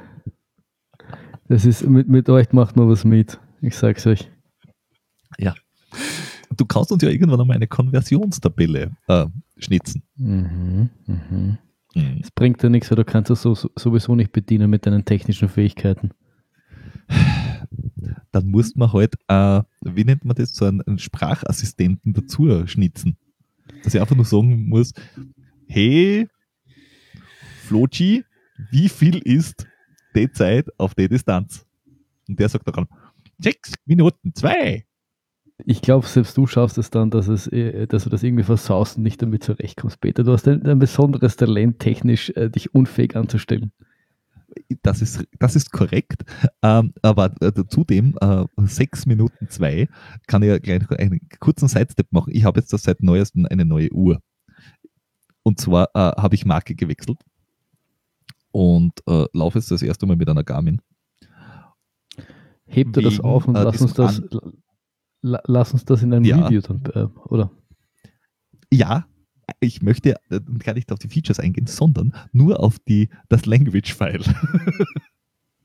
Wenn du nämlich äh, die Kilometerzeiten angesagt kriegst, dann sagt sowas wie äh, Autolab 5 Minuten 12 am Kilometer. Oder 5 Minuten 12. Soweit so gut. Außer du laufst 502 oder 505. Also alles unter 510. Dann sagt es nämlich 5 Uhr 2. da hat jemand im Translation-Team wieder gute Arbeit geleistet. Äh, aber Oder es war einfach ein Spaßvogel. Ja, es erheitert dann den Lauf auf jeden Fall, muss ich sagen. Also jedes Mal, wenn ich das höre, muss ich wieder grinsen, wenn ich wieder 5 Uhr 2 gelaufen bin. äh, ja, auf alle Fälle. Ähm, rauf du, und du machst einmal ganz zum Start mehr oder weniger 800, 900 Meter am Stück, geht forstig los und dann ab Kilometer zwei oder drei merkst du, okay, alpines Gelände, du bist auf Single Trail unterwegs, ähm, du hast auf einmal steinigen Untergrund, du hast auf einmal äh, irgendwie zum Schauen, wo du hinsteigst. Äh, es ist manchmal die Entscheidung mit Stock, ohne Stock, was ist überhaupt geschickter. Und du merkst auch gleich, dass du gleich einmal auf 2000 Meter oben bist. Weil da geht's, das, da, also das Tempo, das du sonst gehen kannst, kannst du auf einmal nicht mehr gehen, weil da der Puls einfach durch Decken geht. Und ich habe versucht, möglichst auf, auf, auf der Schwelle zu sein. Und zwar nicht der Schwelle des Todes, sondern meiner äh, Schwelle bei 160er Puls. weil wenn ich, wenn ich Also- gefühlt gegangen Also meiner Schwelle des Genau, deiner meiner Schwelle, Schwelle des des Todes. Todes. Richtig.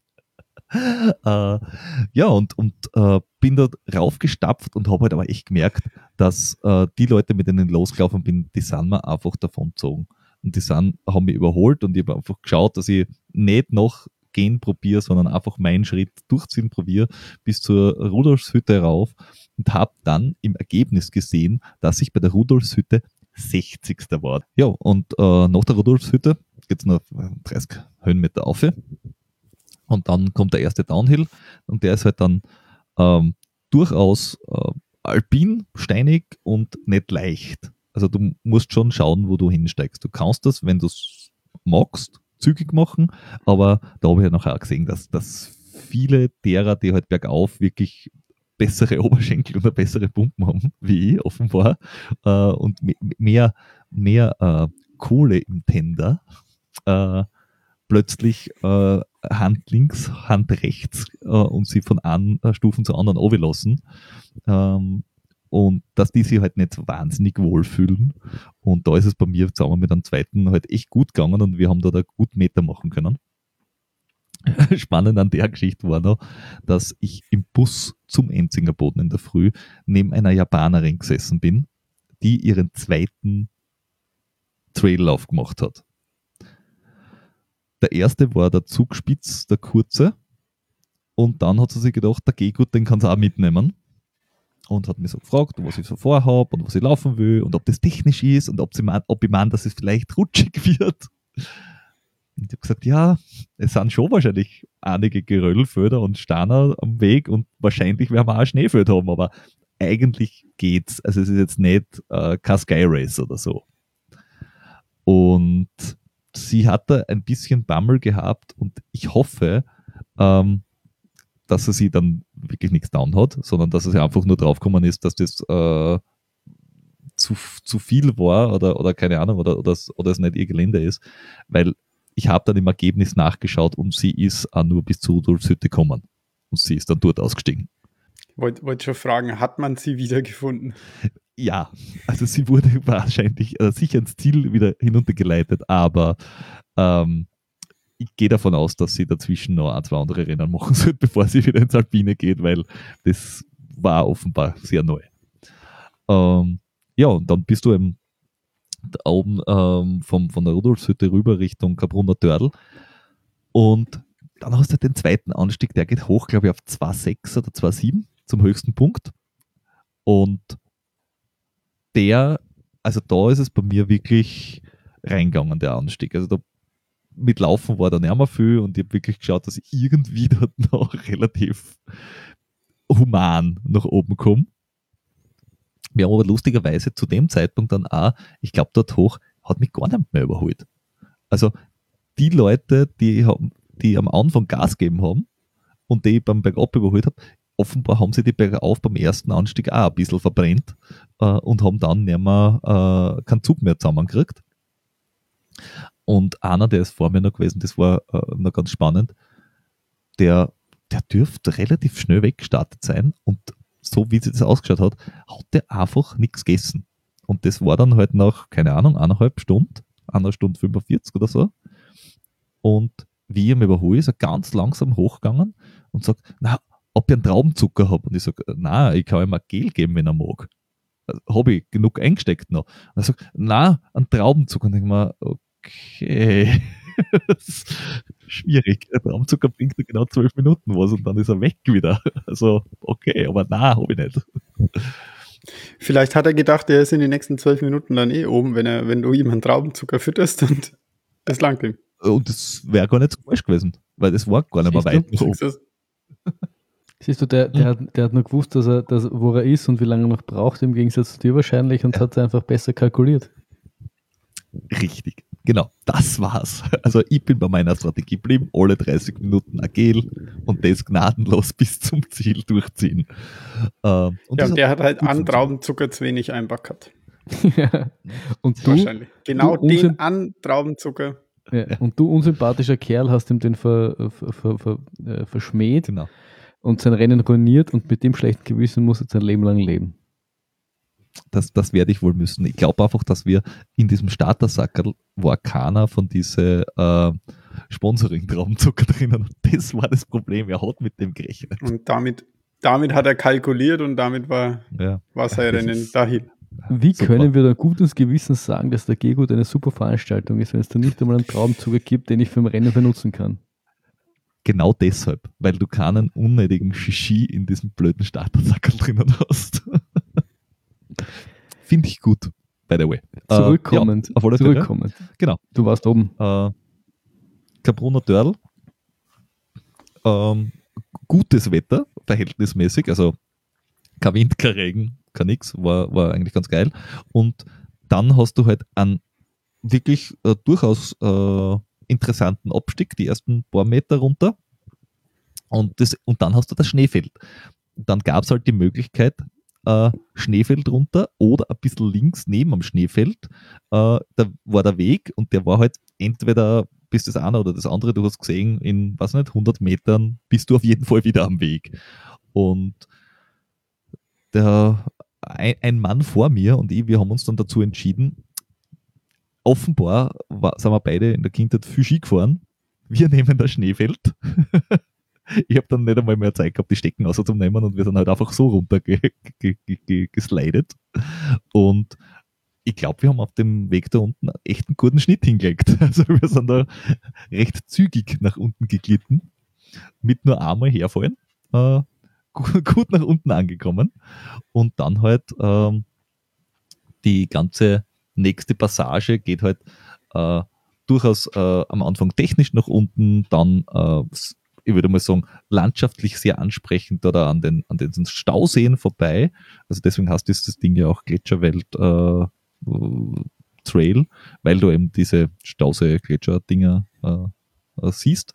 Das ist, das ist im Prinzip der, die, der Alt, die alte Richtung, wie, wie früher der 110er gegangen ist. Genau, genau, genau. Ja. Das ist die, die alte. Weil wir sind auch. Die, die, alte, äh, die, die, alte letzte Einheit vom Kabrunner Törl genau. hinunter ist das, ja. was, du, was du früher quasi als, als Ziel ja, schon von der, Schluss hast. Ja. Schon von der Rudolfshütte weg. Ja, genau, genau, genau. Und, äh, Aber das Dorf, das, wie heißt das Dorfertal, das, das ist nicht der, der Uphill, oder? So na, wie, es da früher na, hochgegangen na. ist, gell? Okay. Äh, und du laufst dann heute äh, einmal rund um einen ganzen See auch außen herum.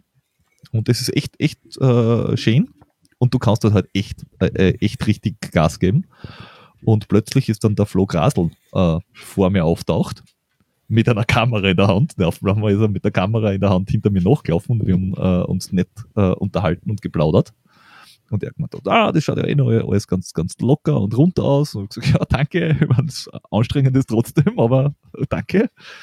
Und haben halt ein bisschen geredet und irgendwann sagt er, ja, äh, und Essen und Trinken sollte man auch nie vergessen. Und danke, Flo. ich habe an der Stelle, ich jetzt durch die Trotscherei und, und weil es halt gerade gut gegangen ist, ich hätte es wirklich vergessen. Und dieser Hinweis war äh, hinten raus dann echt Goldes wert, muss ich sagen. Also guter Hinweis, guter Flo. Danke, Flo. dann bist du eben bei diesem Stauseen vorbei.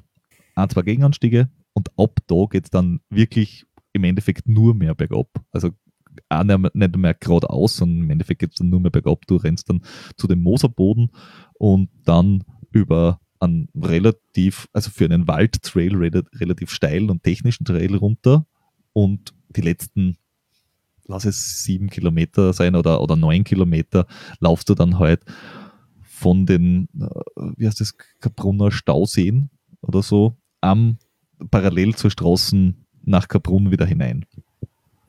Und auf dem, von, von diesen Stauseen oben bis zu dem Parkhaus, wo eben das, das parallel zur Straßen geht, wo es ein bisschen technischer geworden ist, habe ich dann sicher noch 10, 15 Leute eingesammelt. Also da war dann Jagdgeschwader-Modus ein und hinten auch. Die müssen wir alle noch holen.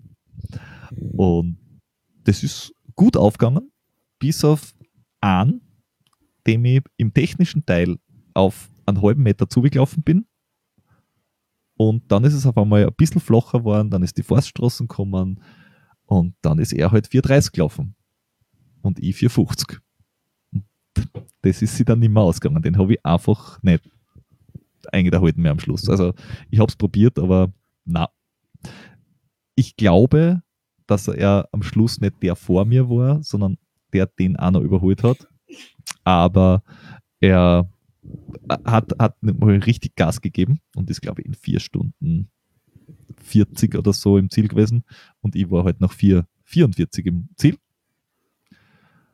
Und bin aber trotzdem echt zufrieden, weil äh, bei den Altherren Zweiter und Gesamt 24. Also pff, will nicht klagen, habe meine Schwächen gut aus, aufgezeigt bekommen.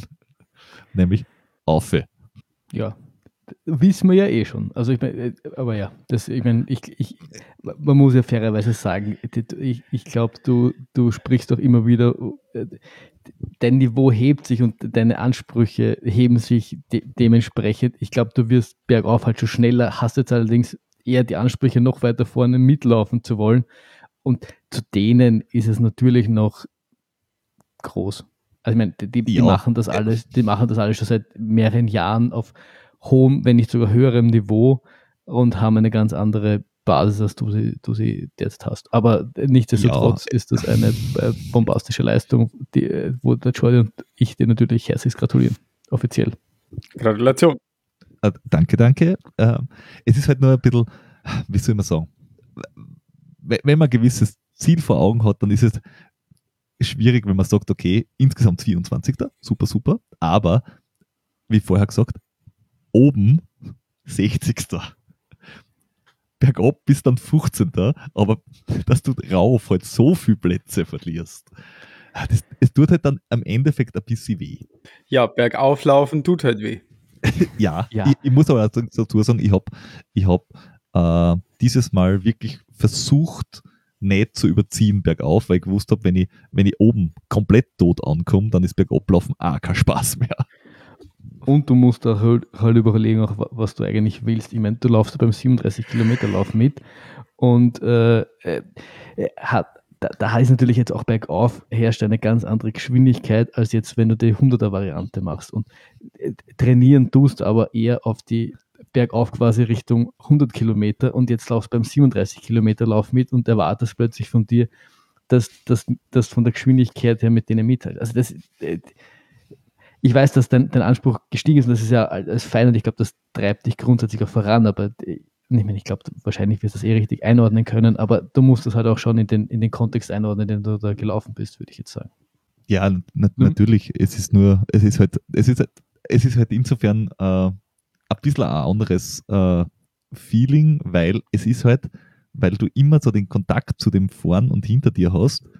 Das ist halt noch die, die Grenze beim Racing. Also bei einem 100 Kilometer Lauf ist oftmals äh, der Renngedanke ein bisschen schon im Hintergrund und es ist einfach, ich möchte für mich eine gute Zeit hab, äh, also schaffen und ich habe für mich selber ein Ziel und wenn die anderen gut sind oder nicht, ja, ist schön oder keine Ahnung.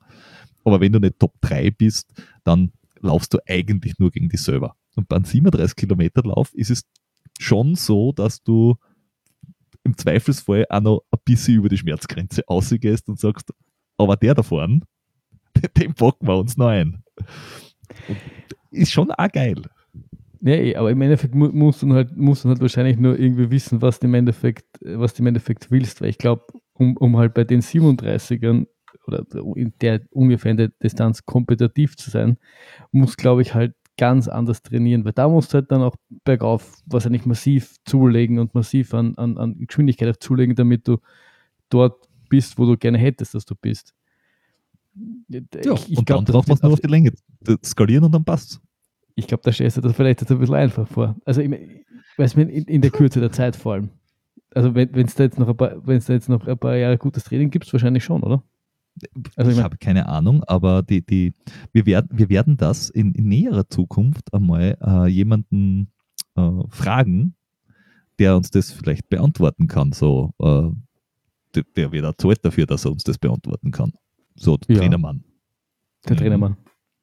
Genau. Das war eh schon lange nicht mehr Ich glaube, richtig, und ich glaube, es wird Zeit, dass er uns hier äh, auf den neuesten Stand bringt. Mhm. Nichtsdestotrotz äh, eine gute Leistung und auch mit 24, da brauchst du nicht verstecken und äh, äh, kannst, kannst sehr stolz auf sich sein. Es ist ein 444 444er Schnitt, wenn ich das richtig, oder? Oder welchen Schnitt hast du? Habe ich nicht irgendwo mal irgendwas gelesen? dass er- 444 war die Endzeit. ah, okay, dann habe ich das verwechselt. Das ist fast der Sechserschnitt. Schau, sechster Schnitt. Ich habe keine Ahnung, welcher Schnitt das ist. Ich habe ich, ich hab einbildet, dass irgendwo mal irgendwo geschrieben hat, dass es ein aber vielleicht habe ich das mit der Zeit verwechselt, das kann schon, das kann schon gut sein. Äh, Ja, zi- zi- ziemlich, ziemlich sicher, weil äh, äh, ein 444er Schnitt wäre halt hast schon recht, sehr eh flott. Ja, ja, ja, ja, ja. Also wenn ich das nur so locker überschlag, gell, äh, wie du das letztes Mal gesagt hast, nicht einmal ansatzweise. Danke, Peter. Ich, ich stehe dazu, ich, ich habe einen Blödsinn geredet, äh, du, darfst mich ruhig und sollst mich, sollst mich bitte Ja, ja, ja. äh, rügen. Ich korrigiere dich gerne und ich stehe auch dazu, dass du einen Blödsinn geredet hast. Ja, das kommt öfters vor. Äh, Deswegen haben wir ja diesen. Podcast, damit wir andere dann teilhaben können, wenn wir nur Blödsinn reden. Richtig. Äh, hab, habt ihr Fragen? Nein, ich glaube, du hast äh, ehrlich gesagt alles au- ausführlich davon berichtet. Äh, Ich, mich hat nur interessiert, wie es dir gegangen ist. Das hast du berichtet. Ich habe keine Fragen. Jordi?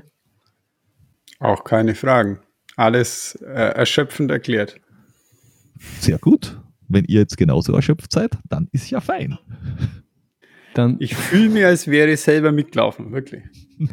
Bin fix und fertig. ich wollte gerade sagen, weil der Jordi jetzt so fix und fertig ist und damit wir ihn schlafen lassen, weil wir wissen, wie wichtig Regeneration ist, äh, Richtig. wo, wo, will ich euch danken für, äh, für, für die Folge, dass der Peter mitgelaufen ist, damit er was berichten kann. Ähm, Und wir hören uns nächste Woche bei einer wunderbaren neuen Folge. Jawohl. Also mich hört es Bis nicht, dann. aber die anderen zwei hört Passt. Gut. Korrekt. Bis dann. Tschüss. Servus. Ciao.